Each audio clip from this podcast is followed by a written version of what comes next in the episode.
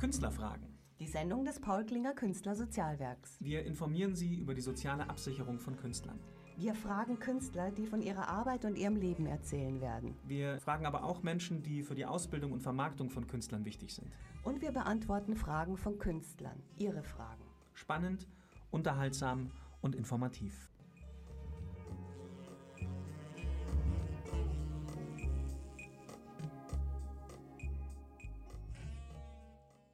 Herzlich willkommen zu Künstlerfragen, die Sendung des Paul Klinger Künstlersozialwerks. Mein Name ist Vivian Rathjen und ich freue mich auf meinen heutigen Gast, die Schauspielerin und Choreografin Monika Maria Herzing aus München. Hallo! Ein herzliches Hallo aus dem schönen München. Ja, das ist nicht nur das schöne München gerade, aus dem du uns grüßt. Wir machen ja unser Gespräch via Zoom wieder mal aber es ist auch ein vor allen Dingen Wiesenmünchen, ja. Das Oktoberfest hat angefangen. Bist du ein Wiesenfan, liebe Monika? Überhaupt nicht. Außer die, die Eudewiesen, also die es alle, alle zwei Jahre gibt, die finde ich wirklich sehr charmant, weil man zahlt da so einen kleinen Eintritt und dann kann man wirklich richtig tolle alte Karussells nutzen, die richtig Spaß machen. Und da gibt es höchstens ein Bierzelt oder zwei und dann gehen die Leute nicht hin zu gut Deutsch zum Saufen, sondern einfach um eine Geselligkeit zu haben und Freude zu haben. Und das sind auch ganz, auch meistens ein ganz anderes Klientel als zur richtigen Wiesen. Hm. Die Wiesen gibt es jetzt erst nach zwei Jahren wieder, das erste Mal nach zwei Jahren quasi Corona-Stillstand. Wie hat es dich denn mit dem Corona-Stillstand erwischt? Bist du da gut durchgekommen? Hm, ja und nein. Also ich habe äh, letztes Jahr das Glück gehabt, also erstmal das Unglück, dass ich mich arbeitslos melden musste, wie viele Künstler oder auch freiberufliche Künstler oder Solo-Selbstständigen allgemein. Ähm, und habe aber das Glück gehabt, dass ich in dieser Zeit dann etwas nutzen konnte, was ich die ganze Zeit schon machen wollte, aber zeitlich irgendwie keinen Rahmen fand und habe tollerweise zwei Weiterbildungen machen können. Und das fand ich ziemlich cool und klasse. Also ich habe nochmal so eine Film, äh, Film-Acting-Weiterbildung gemacht hier in München. Und das zweite war in Berlin. Das fand ich auch ganz toll und spannend. Das wollte ich auch schon länger machen für eine Sprecherweiterbildung. Das war für Hörbücher, ähm, Synchron, Hörspiel und ja, etc. Ja. Bevor wir da jetzt einsteigen, wir haben schon zwei Seiten von dir vorgestellt. Ich habe dich ja auch schon vorgestellt als Schauspielerin und Choreografin, also einmal quasi auf der Bühne, beziehungsweise dieser ganze ja, Theater-Filmbereich, den du abdeckst und dann Choreografie, der mehr so in die Tanzrichtung geht und jetzt dann als neues, neuer Bereich auch noch die Sprecherkarriere, die du startest. Ich würde gerne noch mal einen Schritt zurückgehen und zum einen würde ich äh, gerne von dir wissen, wo du denn überhaupt herkommst. Geborene Münchnerin bist du nicht. Nein, aber ich fühle mich hier sehr zu Hause. So, ich komme ursprünglich aus Franken, Oberfranken, Forchern, das liegt zwischen Erlangen und Bamberg. In Erlangen habe ich auch erstmal eine Ausbildung zur Krankenschwester gemacht an der Uniklinik in Erlangen und habe dann bin dann erstmal ein Jahr auch gereist hinterher mit dem Rucksack alleine und habe in Neuseeland dabei gejobbt, war in Kanada und habe dann Abitur nachgemacht in Freiburg. Und es, es war tatsächlich auch erstmal so ein innerer Prozess oder Werdegang. Also in, in, meiner Jugend haben schon viele Menschen eben gesagt, Mensch, wäre doch Schauspielerin oder darstellende Künstlerin und Tanz und so. Und ich habe das aber selbst, äh, also ich habe das leidenschaftlich gerne gemacht. Ich habe mich nur selbst da drin auch noch gar nicht so richtig ernst genommen oder gesehen, weil ich habe damals auch noch gar nicht, ich komme aus einer Arbeiterfamilie, ich habe gar nicht gewusst, äh, wo, wo geht man denn da hin? Was macht man denn da? Ja, wie soll das aussehen? Und äh, habe dann einfach aus pragmatischen Gründen eben diese Krankenpflegeausbildung gemacht, was ich auch für mich sehr, sehr gut fand, weil ich das einfach wirklich auch spannend finde, mit Medizin ausgebildet worden zu sein und also nicht nur fachlich, sondern auch menschlich dazu lernen durfte. Also ich bin eine sehr bodenständige Künstlerin und ich glaube, das führt auch dazu. Also nicht nur, dass ich aus der Arbeiterfamilie komme, sondern auch einen sehr bodenständigen Beruf erstmal erlernt habe und recht pragmatisch einfach auch manche Sachen angehe. Und gleichzeitig hat es mir auch immer geholfen, also das ja dann vielleicht später, ich war ja dann auch mal viele Jahre im Ausland, immer wenn ich zurückkam, wieder nach Deutschland, dann war das einfach ein guter Beruf, um erstmal wieder Fuß zu fassen. Die Miete muss ja gezahlt werden. So. Hm. Also du hast tatsächlich auch als Krankenschwester gearbeitet. Ja, viele Jahre. Ich glaube insgesamt 20 Jahre. Nie Vollzeit, sondern nur Teilzeit. Aber äh, es hat zu gut Deutsch, Entschuldigung, mein A gerettet, um, wie gesagt, Miete zu bezahlen, weil das kriegt man ja noch nicht geschenkt. Also wir leben selten von Luft und Liebe. Wenn das irgendwann mal jemand rauskriegt, ich sag's dir, da würden so viele Leute mitmachen, wenn wir das hinkriegen mit Luft und cool. Du hast vorhin gesagt, du hast mit sieben angefangen zu Schauspielern. Mit wem hast du denn da gespielt? Hast du alleine Theaterstücke entworfen oder war das? Nee, ich, ich hatte das Glück, ich gehöre jetzt keiner Religion mehr an, aber ich hatte das Glück, ich bin in einer Pfarrei groß geworden, Dom Bosco. Und das war damals eine sehr engagierte Pfarrei. Und Dom Bosco ist ein Italiener gewesen, der sich speziell für Jugendliche engagiert hat. Und ich glaube, ich habe einfach das wahnsinnige Glück gehabt, damals sehr engagierte Menschen zu haben in dieser Pfarrei, die dann einfach auch Jugend-Kinderchor initiiert haben, in dem ich natürlich mitsang, dann Theatergruppe, Jugendgruppen und ich habe da einfach überall mitgemacht und war da hellauf begeistert und sehr engagiert dabei. Und ich glaube, das hat mich auch geprägt, merkte ich vor einigen Jahren erst, weil für mich, glaube ich, tatsächlich Kunst oder Kreativität auch in einer gewissen Form was Spirituelles ist. Also in Deutschland muss man immer aufpassen, wenn man Spiritualität sagt, weil dann ist es gleich oh, esoterisch. Esoterisch weiß eigentlich keiner, was es ist, aber ist meistens gleich schräg oder negativ. Aber ich, eigentlich ist es etwas, finde ich, was in allen Kulturen und Völkern existiert und wir manchmal leider dazu neigen, vielleicht so einen negativen Touch zu geben.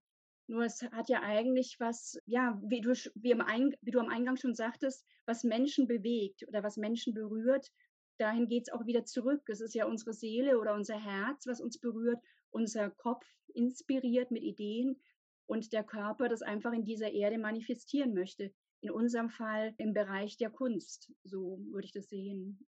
Ja, definitiv ist es ist Schauspiel ja etwas viel älteres als was wir also an Bühnen jetzt so haben. Ja, also Schauspiel gibt es ja nicht erst seitdem Bühnen existieren, sondern letztlich kannst du alles, was man in der Gemeinschaft gemacht hat, bei unseren Vorfahren, was vielleicht auch einen kultischen Hintergrund hatte, auch schon als Theater ansehen. Wenn man in dem Augenblick, wo man vielleicht in eine andere Rolle geschlüpft ist, und sei es jetzt nur, dass man die Verkörperung des Regens oder des Wassers oder der Wiese war, ja, also da hast du schon recht. Sag mir noch mal kurz, ähm, du bist schon eine Weile Mitglied beim Paul Klinger Künstlersozialwerk. Ja. Wann bist du Mitglied? Ich glaube, so seit 15 oder 16 Jahren. Genau weiß ich das gar nicht mehr. Und, und warum bist du reingekommen zu uns? Äh, wie die meisten, glaube ich. Ich brauchte, ich habe ja im Ausland studiert und ich brauchte dann, ich wusste erstmal gar nicht, dass es eine Künstlersozialkasse gibt. Ich bin zwar Deutsche, aber ich wusste gar nicht, wie funktioniert das denn hier in Deutschland. Und um da reinzukommen, äh, das ist ja auch wirklich oft eine terminologische Sache brauchte ich einfach Unterstützung und habe dann von dem Regisseur erfahren, dass es das Künstlersozialwerk gibt.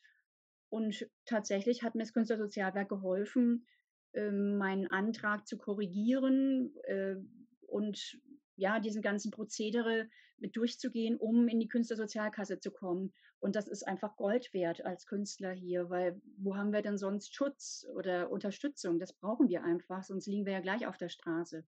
Genau. Und wir sind eine Organisation, die sehr niedrigschwellig ist. Also man kann sofort mit uns reden. Es gibt sofort einen Ansprechpartner. Man muss nicht erst lange in irgendwelchen Telefonschleifen hängen.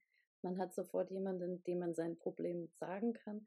Und wenn wir es persönlich nicht lösen können, also wir sind ja eine Gruppe von ehrenamtlich arbeitenden Leuten, ja, wenn wir es nicht lösen können, wir haben immer einen Stab von anderen ehrenamtlich arbeitenden Leuten, die das dann zum Beispiel pro bono, wenn es um eine Rechtsfrage, Rechtsfrage geht, dass man dann jemanden dahin verweisen kann. Also wir knüpfen dann und stellen dann die Kontakte her, die nötig sind, denke ich jetzt mal. Auf alle Fälle. Also kann ich bestätigen, also ich hatte schon Rechtsfragen oder auch äh, mit dem Rentensystem irgendeine Klärung und in beiden Fällen wurde mir mehrfach geholfen. Ja, das finde ich auch ganz wichtig, dass man irgendwo Orientierung bekommt und jetzt nicht nur im Sinne von, ich möchte eine Aufführung machen oder ein Projekt planen, das machen wir ja auch, aber letztlich geht es wirklich um die lebenswichtigen Dinge, die man braucht, auch als Künstler. Ja, wo, wie organisiert man das mit der Rente? Ja, und was machst du mit deinem Bildrecht? Das betrifft dich jetzt nicht, aber bei den bildenden Künstlern ist das schon auch eine Frage, wie man das überhaupt, was hat man da für Rechte und wie verteidigt man die überhaupt? Ne? Von ja, so, also das ist schon ähm, eine gute Sache. Und es ist auch einfach dieser ganze Rechts, äh, ja, administrative Sachen, Rechtssachen, das ist einfach auch ein anderes Denken. Also es ist ein anderes Denken, als wir Künstler unterwegs sind. Und äh, ja, da braucht man einfach Unterstützung, finde ich. Genau, und dafür sind wir da. genau. Und vielen Dank, dass du auch ehrenamtlich dieses Interview mit mir führst. Ja, ist mir ein totales Vergnügen, jetzt schon. du hast jetzt mehrfach erwähnt, du bist dann ins Ausland gegangen, ja. Mhm. Einem, ähm, ist es ein Studium gewesen in Freiburg? Ja, ja. also nee, in Freiburg habe ich nur Abitur nachgemacht. Ah, okay. Und also was heißt nur, habe ich halt nachgemacht und habe dann auch auf Intensivstation gearbeitet und habe parallel dazu eine Ausbildung erstmal gemacht im Bewegungstheater. Und dann war ich noch ein Vierteljahr in Frankreich und habe da in einem Kreativzentrum mitgejobbt und bin dann äh, nach England gekommen eigentlich. Ich habe dann Studium gesucht für was eben so anbietet, diese Kombination eben Tanz, Choreografie und Schauspiel. Und ich weiß gar nicht, ob es das jetzt in Deutschland vielleicht mehr gibt, aber damals gab es das gar nicht in Deutschland, aber in angelsächsischen Ländern. Und dadurch hatte ich das Glück, eben da aufgenommen worden zu sein und habe dann erstmal meinen Bachelor im, an der University of Leeds im Norden von England gemacht, in diesen drei Sparten, die ich eben genannt habe. Und habe dann das Glück gehabt, dann noch ein Stipendium zu bekommen für die USA und war dann noch eine, eine Zeit, also ein Jahr lang äh, in den USA und habe mich da noch weiter ausbilden lassen in verschiedenen Performance-Richtungen. Und da war eine Richtung sehr wichtig. Welche war das? Ah, ich habe äh, die ähm, Ausbildung als Halprin Graduate nennt sich das. Das ist so, Anna Halprin, die ist letztes Jahr verstorben mit 100 Jahren. Aber ich hatte das Glück, eben noch viel mit ihr arbeiten zu dürfen und ihr zu assistieren. Es ist eine Post, also eine Pionierin im postmodernen Tanz oder darstellende Kunst auch. Und sie hat mit ihrer Tochter eben unterschiedliche Techniken entwickelt, wie man Kreativität aus Menschen herausholen kann, aus unterschiedlicher Weise und sie erweitert. Also, dass wir nicht nur so in verschiedenen Schablonen reagieren, agieren, unsere Kreativität auch so nutzen, sondern dass wir uns quasi förmlich experimentell auch erstmal wieder neu entdecken, was dann wieder einen Einfluss auf die Kunst hat. Da kamen auch andere Menschen hin, die das in verschiedenen Berufen nutzten. Aber ich hatte das Glück, eben auch mit ihr viel arbeiten zu dürfen. Und dadurch, dass sie Künstlerin war, äh, schlug mein Herz natürlich sehr für sie als Künstlerin. Und mich bereichert es auch in Projekten, die ich ja selbst initiiere und leite, dass ich da ganz gerne auch immer ein bisschen aus meinem Tamalpa oder Halpring Graduate Schatzkästchen raushole, neben den ganzen Erfahrungen, die ich sonst auch machen durfte. Wie, wie war das mit der Sprache? Weil du musstest ja dann im Studium, zack, Englisch sprechen. Punkt. Also dadurch, dass ich ein Jahr lang ja mit dem Rucksack alleine unterwegs war, in äh, englisch sprechenden Ländern, konnte ich so ganz gut so Basisenglisch. Und dann in England, das muss man schon sagen, das erste Jahr war so, ich war die einzige Ausländerin. Und für die ist man dann echt ein Alien auch. Also Sie sehen mich jetzt hier nicht, liebe Zuhörer, aber ich habe blonde Haare. Ich sehe jetzt nicht so unterschiedlich aus wie die Engländer äh, oder Briten, aber die kommen wirklich aus ganz Großbritannien. Das heißt, die haben x unterschiedliche Dialekte und Akzente. Ein Nightmare, ja, also ein Albtraum im ersten Jahr, bis ich rausbekommen hatte, um was geht's da eigentlich? Weil wir arbeiten ja viel im Ensemble in der darstellenden Kunst, waren die schon längst weiter. Und das war natürlich schon ein bisschen frustrierend, weil ich mich dann gar nicht so groß einbringen konnte erstmal, weil ich brauchte immer erst ein paar Sekunden und Minuten, um rauszukriegen, worum geht es denn jetzt gerade hier, wenn sie verbal was sagten. Und dann wurde es aber immer besser. Also ich war dann ziemlich stolz im dritten Jahr. Ich konnte ziemlich genau sagen, wo jemand herkommt aus Großbritannien. Man hat wahnsinnig gute Gehör, also das Gehör wird unglaublich geschult. Und ich glaube auch sagen zu dürfen, dass ich ein ziemlich gutes britisches Englisch spreche dadurch. Und in den USA, klar, das ist dann nochmal amerikanisches Englisch ist ja nicht nur vom Ausdruck anders, sondern auch von den Wörtern. Also die verwenden ja auch wieder ganz andere Wörter muss man halt einfach noch dazulernen. Ja, aber das ist ja dann schon Details. Das ist nicht, da hast du dir ja schon den Grundstein, dass du dich verständigen kannst. Das, das geht, ja, genau, auf alle Fälle, genau. Das ist dann auch sicherer dann schon. Und Kalifornien macht es einen auch, finde ich, sehr, sehr leicht. Anders als England, weil oder USA an sich, Kalifornien und New York City, das sind ja so Schmelztiegel, äh, globale, während in England, ich war ein Alien, ja, also für gerade in Nordengland damals, es gab kaum Ausländer, die da studierten, also während ach, in USA, da war ich halt eine von mehreren, ja, so, also und das fand ich dann schon auch cool. Ja, dann ist der Fokus nicht so auf einen auf einmal, sondern du gehst. Ja, genau, genau, genau, genau. Wie, wie läuft so eine Ausbildung ab zum Schauspieler in England? Also das ist nicht anders als in Deutschland, nur wir, man spielt da halt viel mehr. Also dieses Studium, was ich machte, das war sehr vielseitig und man setzt da so Schwerpunkte, wo man dann eben seine Endprüfung dann vielleicht auch macht oder so. Für mich war das richtig und gut, damit ständig immer auf die Bühne zu kommen und zu gehen und wie wir eingangs schon sagten, auch diese Spartenübergreifende habe ich ganz natürlich so kennengelernt. Und es gibt auch gar nicht Schauspieler, die nicht tanzen können, weil das automatisch integriert ist. Man singt, man tanzt, natürlich mit seinen verschiedenen Schwerpunkten. Aber hier in Deutschland war es zumindest früher so. Das war, glaube ich, hier stärker Sprechtheater, bis man Gott sei Dank auch auf die Idee kam, hm, Tanz und Bewegung könnte ja auch gut sein oder dann ein bisschen Gesang. Natürlich ist man dann kein Sänger, ist ja logisch. Aber man muss ja auch in Theaterstücken, was weiß ich, Bertolt Brecht, Sprechtheater, Sprechgesang, das ist ziemlich anspruchsvoll und das muss man ja auch irgendwie abliefern können. Und vor allem, also wir kamen immer schauspielerisch auch wirklich immer vom Körper. Also, und das war sehr wohl in England als auch in den USA so, das lag mir sehr. Also, weil ich vom Typ her einfach der, man nennt es animalisch-musikalische Schauspielertyp bin. Oh, das musst du jetzt noch erklären. Was heißt ja, es gibt die intellektuellen Schauspieler, zu denen gehöre ich nicht. Also ich bin animalisch ist halt der körperliche Schauspieler und musikalisch, also ich habe ein feines Gehör, ich kann gar nicht Noten lesen, aber wenn mir das irgendjemand vorsingt und mit mir dann arbeitet, dann ich kann das schnell hören, wie der Ton ist, wie das musikalisch abläuft. Das hat sicherlich auch mit der Choreografie-Seite zu tun. Ich spiele auch gar kein Instrument, aber ich kann singen und das tue ich auch gerne. Und Musikalität hat ja auch mit Sprechen zu tun. Ja, das sind ja die Intonation, höre ich die. Wenn ich eine gewisse Musikalität habe, höre ich auch diese verschiedenen Laute und Intonationen, die jede Sprache einfach mit sich bringt. Du kannst auch verschiedene Dialekte mit. Mhm. Ja, das mache ich auch total gerne. Das finde ich klasse. Ich finde das super. Genau. Mhm. Auf deinem Zettel hast du stehen bayerisch, hast du? Was ja, münchnerisch kann ich halt. Also auch mein Spatzel, mein Mann ist Münchner und die Familie sind alle aus München, also da brauche ich jetzt nicht mit Hochdeutsch daherkommen. Ich hatte mal das Glück, dass ich auch eine norddeutsche Inselwirtin spielen durfte, die Frauke, Frauke Feddersen. Und dann war im Zuschauerraum, war dann eine, die, deren Oma kam aus Norddeutschland. Und dann kam die später zu mir hin und sagte, Mensch, Sie haben mich so an meine Kindheit erinnert. Und das fand ich total schön. Also ich finde, das ist doch das größte Geschenk, was jemand einem machen kann, wenn ich irgendjemanden, wenn ich was spiele in dem Dialekt, also Dialekt hat ja auch, hat auch was wirklich mit Kindheit, mit Herz zu tun, mit Ursprung und da irgendwie andocken darf und da neue Bilder entstehen dürfen oder Erinnerungsgefühle. Hey, also dann habe ich meinen Job erfüllt. Mehr geht doch gar nicht. Es gibt ja wirklich irre Talente, die das ja so vielfältig können. Bist du das auch am Trainieren? Trainierst du auch andere? Nee, ich glaube, das hat auch eher was damit zu tun, wenn ich was lustig finde oder was sexy finde oder was witzig finde, dann lerne ich das ganz schnell. Und Mathe zum Beispiel fand ich nie lustig, nie sexy, nie witzig. Deswegen war ich da auch nie so eine gute Leuchte da drin, muss ich ganz ehrlich sagen.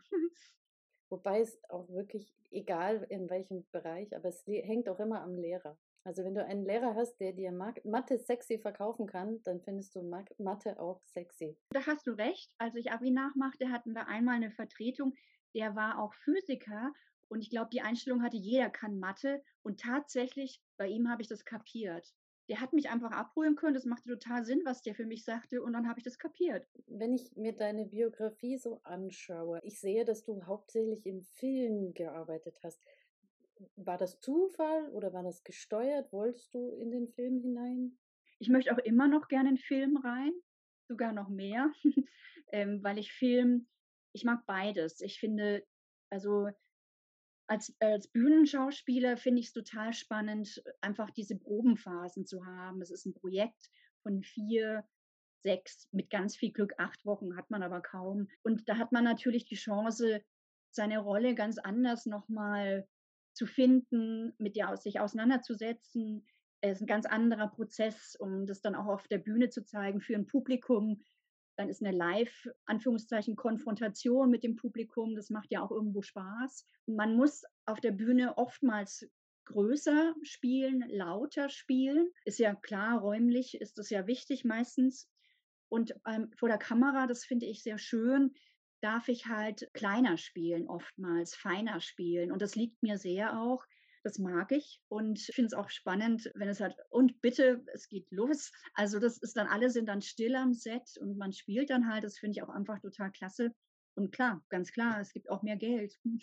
Und man muss auch nicht die ganze Zeit Wochenends arbeiten, wie das ja dann sonst oft im Theater ist, was ich auch überhaupt nicht schlimm finde für Projekte. Aber ich sehe mich nicht, das hat vielleicht auch damit zu tun, weil ich in angelsächsischen Ländern lebte oder ich sehe mich jetzt nicht fest an einem Staatstheater als Schauspielerin oder Stadttheater für ein Projekt oder als Gast super gerne. Ich habe geguckt, du bist in einer Serie, die ich persönlich sehr, sehr geliebt habe, hast du tatsächlich mitgespielt in Dahorm ist Dahorm. Echt? Die magst du? Und äh, da hast du sogar relativ viel. Da warst du die ähm, Frau Schneider. Was, was hat denn die Frau Schneider in der Horm ist da? Also ich war da nicht als, als festes äh, Ensemble da, sondern halt ähm, nur als Frau Schneider in dem Setting, in der Serie. Ähm, hast du Heimweh gehabt nach München? Mit der Horm ist der Horm. Das ist halt bayerischer als das, als die Bayern selber sind. Das ist einfach, da sind, das ist wie so ein Kaffee, der zu lange gebrüht wurde, so auf seine Essenz runtergebrühtes Bayerntum. So, und natürlich die Landschaft ist toll. also ich habe es gern gespielt. Ich war da auch gerne am Set. Die waren super nett. Die kommen wirklich aus unterschiedlichen Regionen in, aus Bayern. Ja, ich finde, die haben auch, finde ich, eine sehr angenehme Arbeitsatmosphäre. Ähm, ich fand es total schön. Ich hatte sehr nette Kollegen. Es hat einfach Spaß gemacht, ja.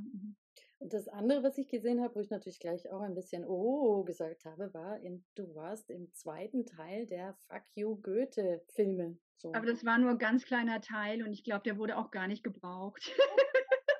Deine Burnout-Lehrerin ist nicht gezeigt worden? Nee, weil das wird ja dann auch immer äh, geschnitten, was wirkt, was nicht. Also man macht ja immer, viel, also gerade auch beim Film oder Fernsehen, immer mehr Material, als man braucht. Und dann muss es natürlich auch auf eine bestimmte Sendezeit geschnitten werden.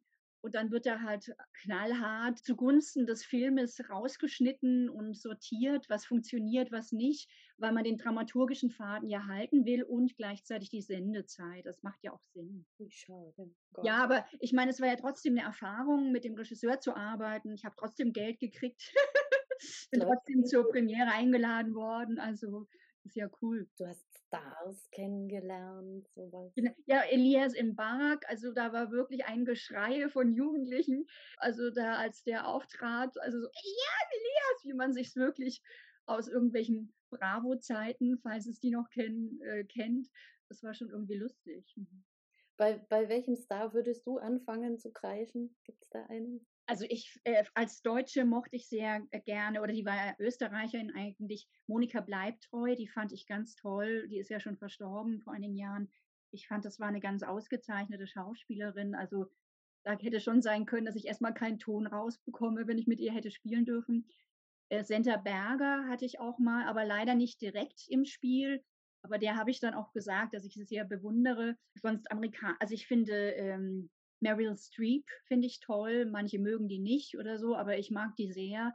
Dann auch die englischen Helen Mirren und Emma Watson. Also so, ich finde, ja, ich, die mag ich auch einfach gerne. So, oder ja, wenn jetzt Tom Hanks, ja, also da würde ich wahrscheinlich auch so, hallo, also kaum was rauskriegen, weil den finde ich auch ganz, ganz toll. Oder kann mir aber auch einfach vorstellen, dass es wahnsinnig Spaß macht, mit denen zu spielen. Und das ist, darum geht es ja auch. Also man muss ja miteinander in so einen Flow kommen oder in so eine Spielfreude. Ja, aber eine Hauptrolle habe ich zumindest gesehen. Korrigiere mich, wenn das, wenn da noch mehr ist. Und zwar ähm, Fünf Leben. Da hast du die Iris Schulze gespielt. Das ist sogar noch gar nicht so lange her, 2019. Ja, das war so eine Kurzserie. Das fand ich ganz schön. Da durfte ich eine Mutter spielen, die geschieden war, aber zwei Kinder hatte und erst im späten Alter erkannte, ja, dass sie eigentlich Frauen liebt, also ihr spätes Coming Out hatte. Und das fand ich schon mal cool, weil in meinem Alter gibt es dann natürlich auch oft Mut Mütterrollen als die Deutschen haben, also wenn wir nur Mütter sind in unserem Alter, wir haben natürlich auch noch mehr zu bieten. Aber ich finde das halt toll, wenn es eben eine Mutter ist, ja, also die einfach anders rausgeht, als sie reinging, ja, ähm, und das ist schon spannend. Also das war schon schön. Und es war auch wirklich, es war sehr schöne Arbeit mit den Kollegen, auch mit den Kollegen am Set.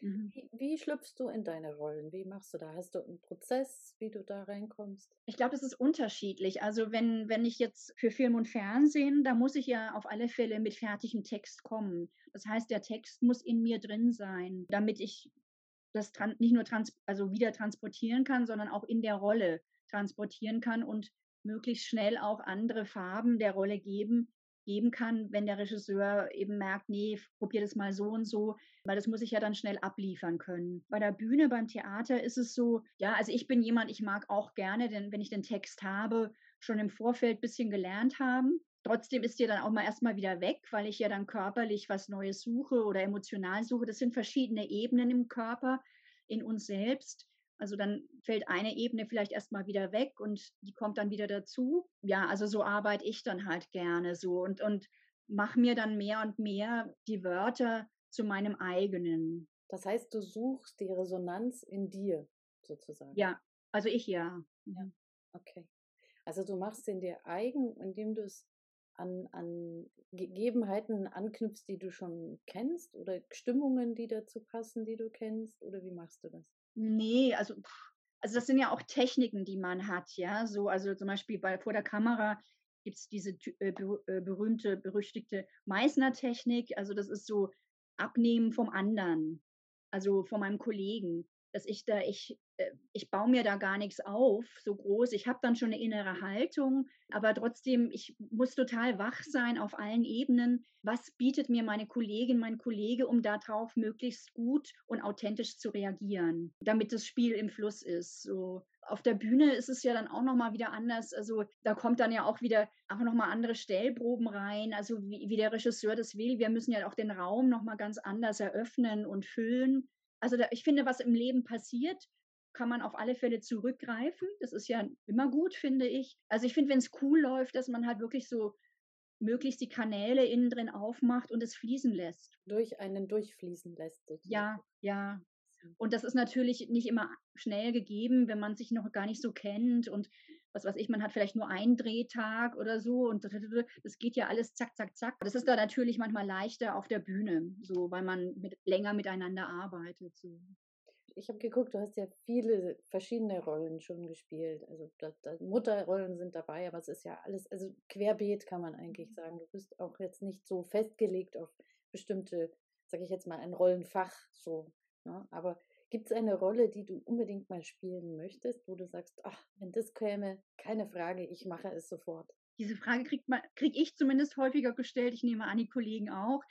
Also bei mir ist es so, das ist ja das Geile an unserem Beruf als Schauspieler, dass es vielseitig sein darf und facettenreich, dass man, was weiß ich, Lady da da da sein darf, genauso wie eine Obdachlose spielen kann und darf. Also das ist ja das, das finde ich das Schöne, und äh, da gibt es für mich kein besser oder geiler oder sonstiges, sondern es ist alles geil und schön.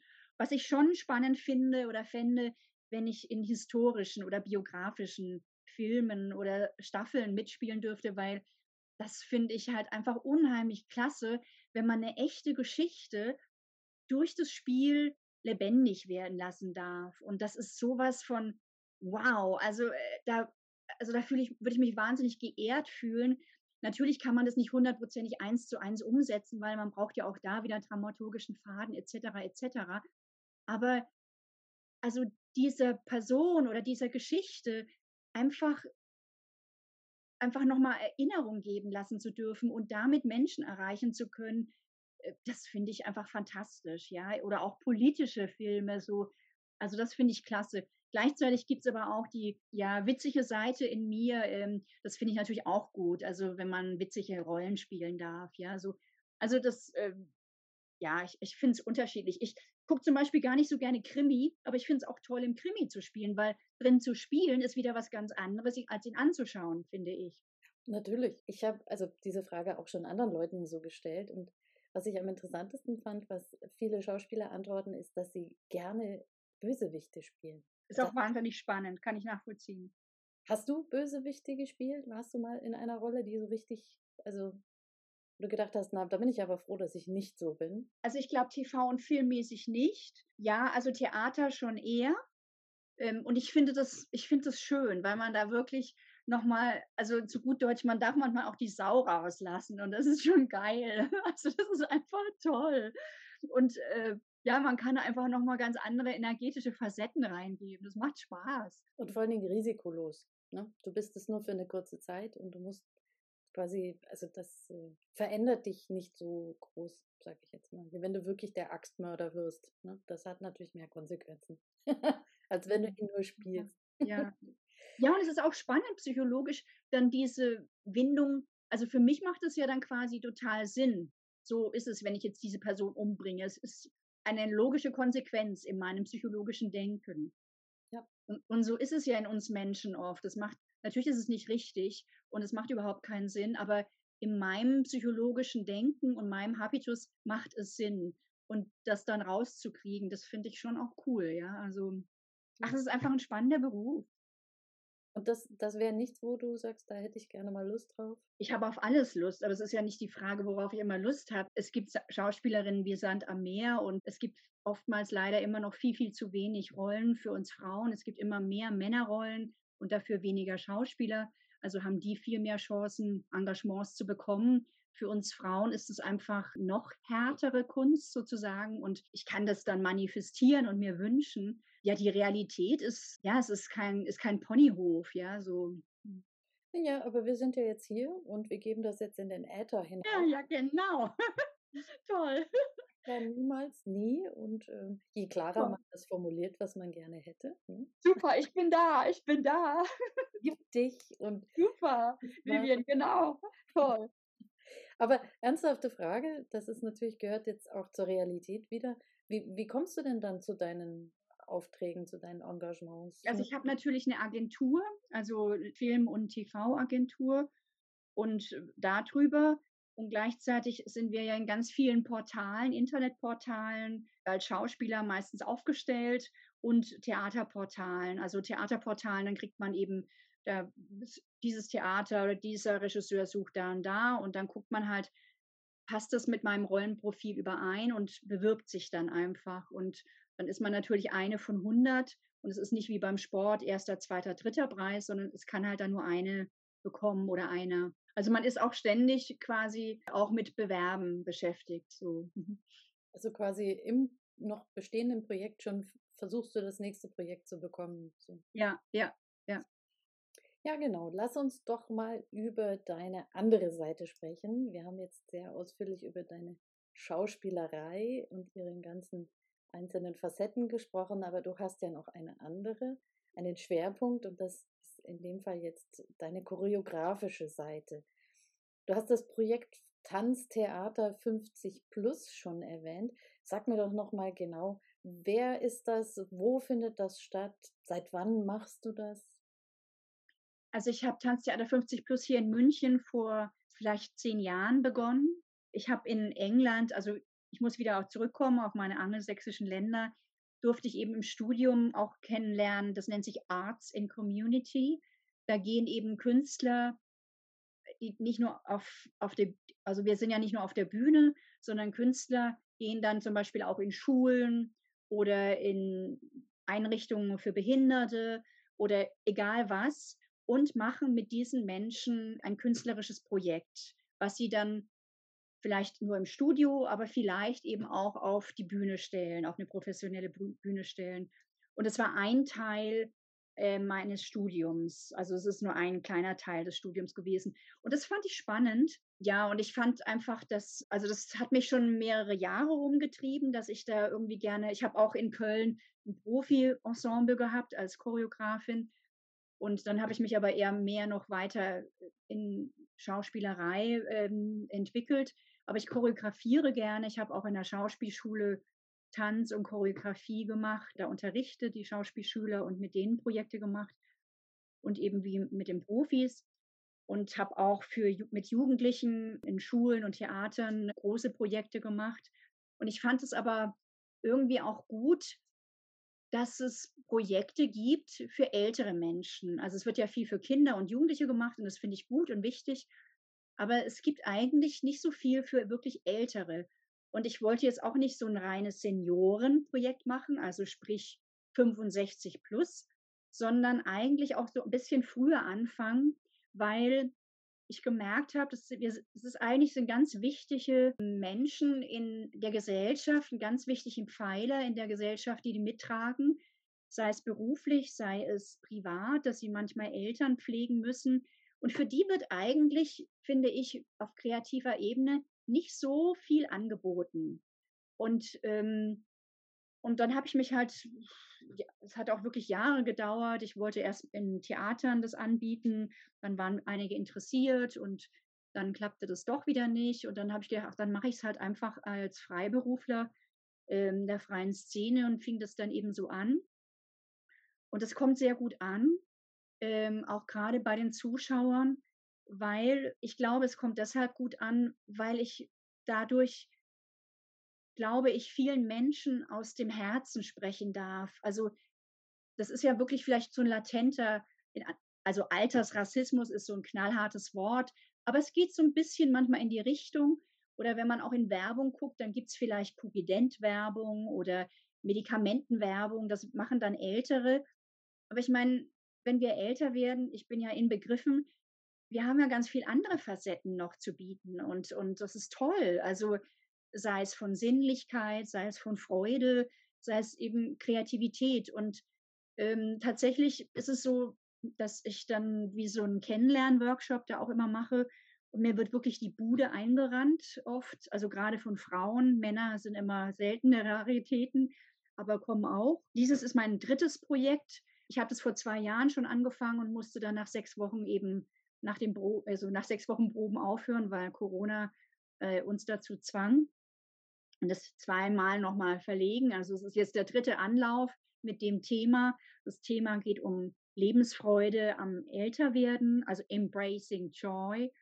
Und äh, jetzt mit dem neuen Ensemble, weil das alte, die konnten dann zeitlich nicht mehr, Corona-bedingt nicht mehr, etc., etc. Also musste ich alles wieder von neuem anfangen.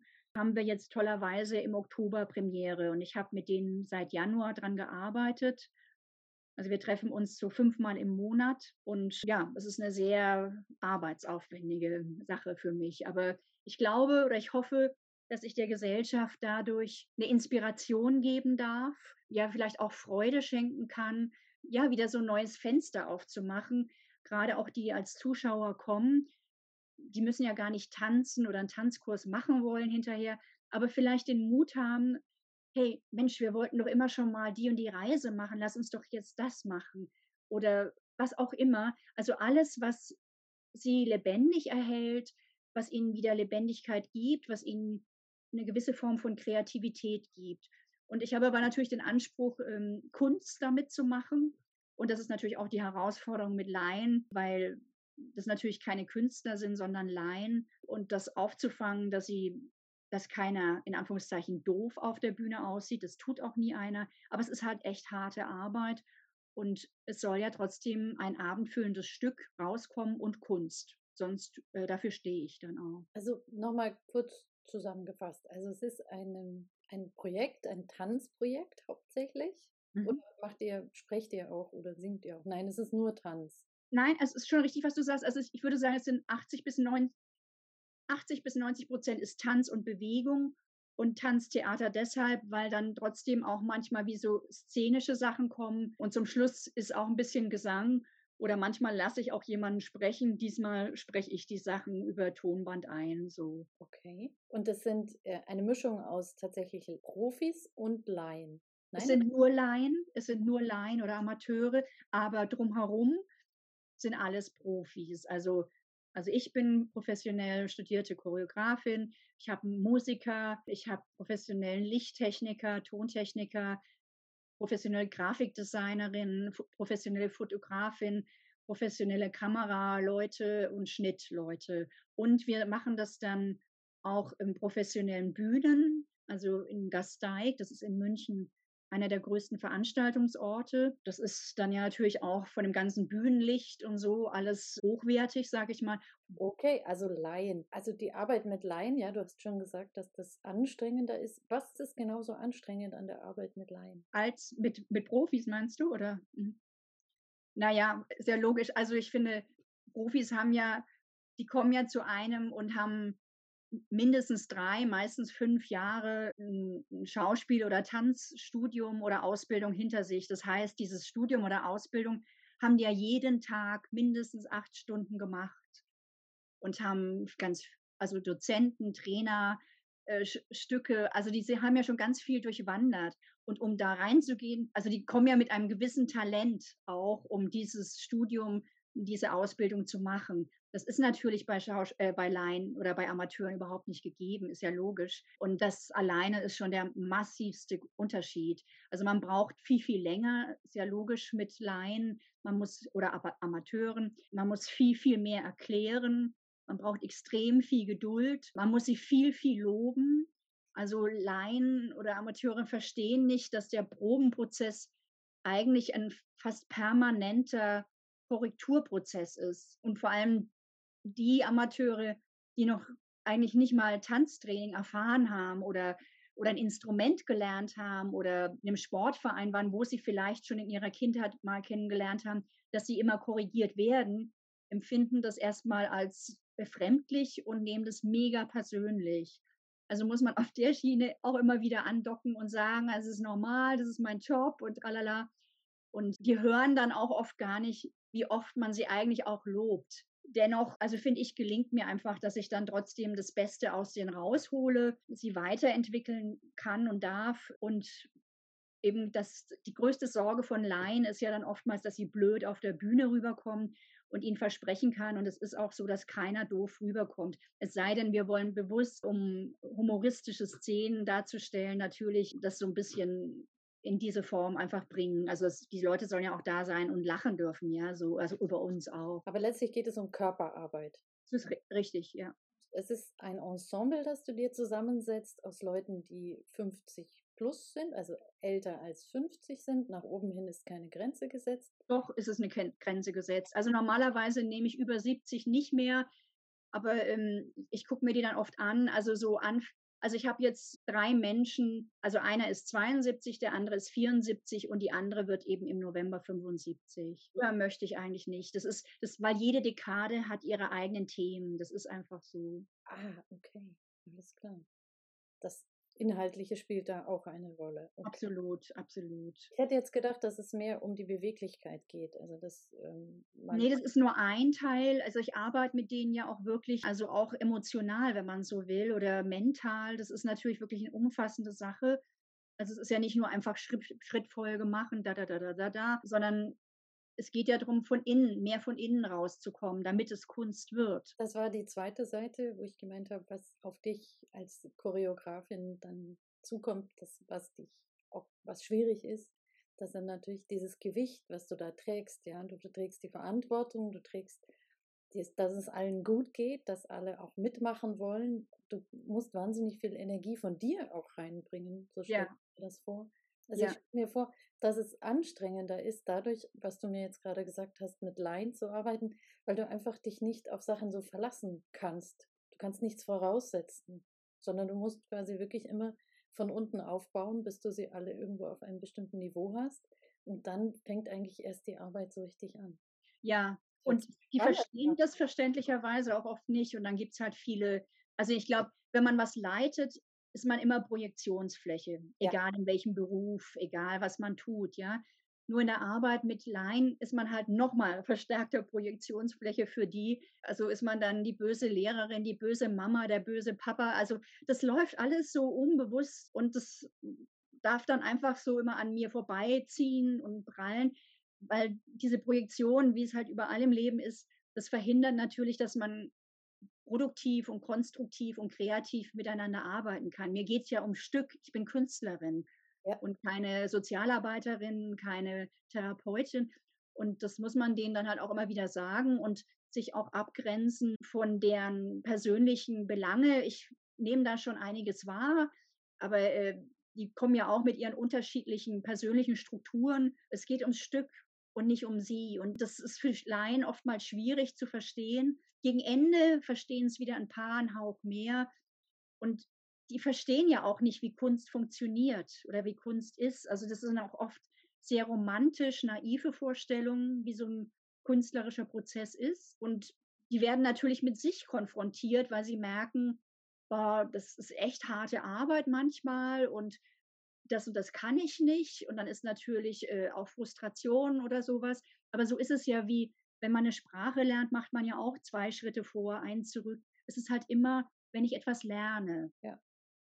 Und das Tolle ist ja aber auch, die, die dabei sind, sind ja schon mutige Menschen, weil sie sich auf etwas eingelassen haben. Mhm. Also auch in dieser Alterssparte. Manche machen dazu und trauen sich das gar nicht, aber sie haben ja den Mut gehabt, an so einem Projekt teilzunehmen, sind ausgewählt worden und sind dabei, ja, so. Und es wird ein sehr, sehr schönes Stück, finde ich wieder. Sehr witzig, skurril und auch berührend. Hast du für deine Arbeit als Choreografin, hast du da Vorbilder? Also so, zum, ich weiß, jeder entwickelt seine eigene Handschrift und das ist ja auch dein Ziel, dass es etwas ist, was organisch sich entwickelt. Aber ich denke natürlich sofort an Pina Bausch. Sorry. das ist ja schon mal Gutes tun, wenn, also Deutsch, das ist ja, also ich finde es manchmal traurig in Deutschland, können ganz viele Menschen mit Tanz immer noch gar nichts anfangen. Das hat, glaube ich, einfach geschichtlich was zu tun, weil durch die Nazis viele äh, emigrieren mussten irgendwie und uns diese Entwicklung fehlt. Vielleicht, aber wenn ich nach Frankreich gehe, da gibt es Bauern, die wissen, was Dance Contemporaine ist, ja, also so, äh, dans, oui, Danse Contemporaine, mais oui, je connais. Also das ist in Deutschland irgendwie. Ich habe dazu eine Theorie. Ja. Wenn du als Schauspieler eine Figur verkörperst, dann ist die ja wie ein Spiegel für den Zuschauer. Er kann ja. sich hineinversetzen. Und beim Tanz musst du mit deinem Körper dich auseinandersetzen. Du musst also ein Körpergefühl haben.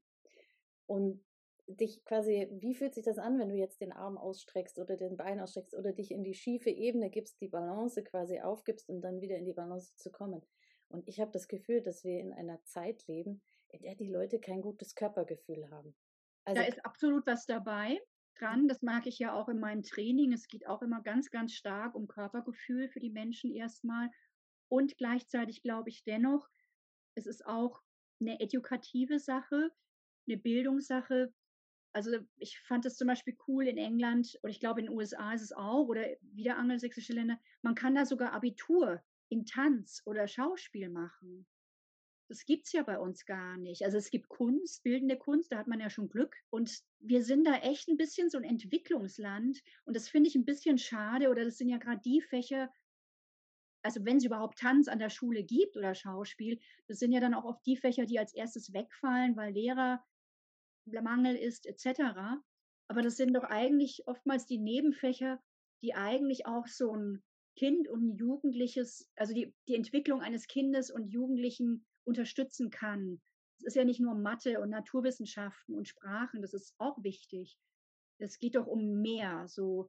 Und das ist, glaube ich, stärker integriert als bei uns oder auch kulturell, also bei jüdischen Männern oder bei auch muslimischen Männern, die tanzen einfach viel mehr. Das ist in deren Religion ganz normal. Das ist bei uns ja oft nicht so gegeben. Das Gefühl, dass viele Leute denken, ach, wozu brauche ich das denn? Ja, also bei dem, wie gesagt, Schauspiel kannst du immer noch sagen, ah, jetzt verstehe ich, wie der Mörder denkt, ne? Mhm. habe was gelernt.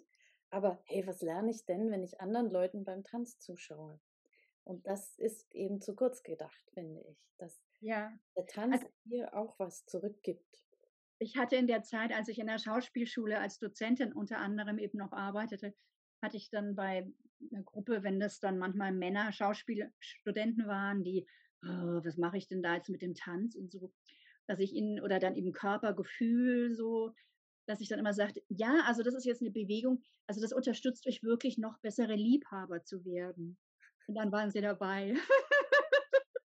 Hm, Zuckerbrot. Das war natürlich eine gute Motivationsquelle. Ja, sehr schön. Ähm, wo, wann kann man dich denn sehen mit deinem Projekt äh, Mhm. Theater 50 plus? Danke. Ja, also wir haben Premiere am Freitag, den 14. Oktober in der Pasinger Fabrik auf der kleinen Bühne in München um 20 Uhr. Und dann haben wir am Samstag, den 15. Oktober, im gleichen Theater um die gleiche Uhrzeit eine weitere Vorstellung. Und dann gibt's noch am Sonntag, den 14. Oktober, eine Matinee um 11.30 Uhr, auch in der Pasinger Fabrik, kleine Bühne in München. Und dann haben wir noch unsere Derniere, die wir feiern dürfen. Und zwar am Sonntag, dem 30. Oktober um 18 Uhr im Gasteig HP8 im Saal X. Toll. Also vier Termine, wo man diese Aufführung sehen kann. Wenn ich mir das jetzt nicht alles aufgeschrieben habe, wo finde ich die Informationen dazu? Du bist toll, vielen Dank. Äh, ähm, also man findet sie tatsächlich auch unter Paul Klinger Künstlerverein. Also die Ute Belting, unsere Geschäftsführerin, hat es da auch schon auf die Website gestellt. Man findet es auf meiner Website monika-herzing. Äh, man findet es bei den Theatern Pasinger Fabrik, Gasteig, KB8 oder München Ticket. Also ich glaube, es reicht auch vielleicht, wenn man einfach nur Tanztheater 50 plus Oktober München eintippt. Ich könnte mir vorstellen, dass dann Professor Google auch schon ein paar Informationen rausspuckt. Sehr schön. Und gibt es von dir noch irgendein Projekt, wo man dich demnächst sehen kann? Du hast gesagt, du hast ein paar Filme gedreht, ein, warst in Rollen unterwegs. Wann? Ja, da weiß ich die Sendetermine gerade nicht. Äh, und sonst äh, muss ich gestehen, also es gibt dann so ein paar Sprechersachen, die ich wieder haben darf. Und sonst muss ich gestehen, bin ich gerade im Hier und Jetzt und bin sehr dankbar, wenn ich dieses Projekt einfach ähm, dankend, gesund und erfolgreich abschließen darf und mir dann erstmal ein paar Tage Pause gönne. Ah, das hast du dir verdient, ja. Ja. Das wär, ist richtig schön. Liebe Hörerinnen, liebe Hörer, wir kommen zum Ende unserer Sendung Künstlerfragen des Paul Klinger Künstler Sozialwerks. Mein heutiger Gesprächspartner war die Schauspielerin und Choreografin Monika Maria Herzing aus München. Schön, dass du dabei warst. Ja, ganz herzlichen Dank auch an dich, liebe Vivian, für dein Engagement und an alle Zuhörerinnen und Zuhörer. Tschüss! Wenn Sie sich für das Künstlersozialwerk interessieren, besuchen Sie uns doch auf unserer Webseite www.paul-klinger-ksw.de. Hier finden Sie auch den Link zu unserem YouTube-Kanal, auf dem Sie alle Sendungen nachhören können. Mein Name ist Vivian Rathjen. Ich danke fürs Zuhören. Machen Sie es gut.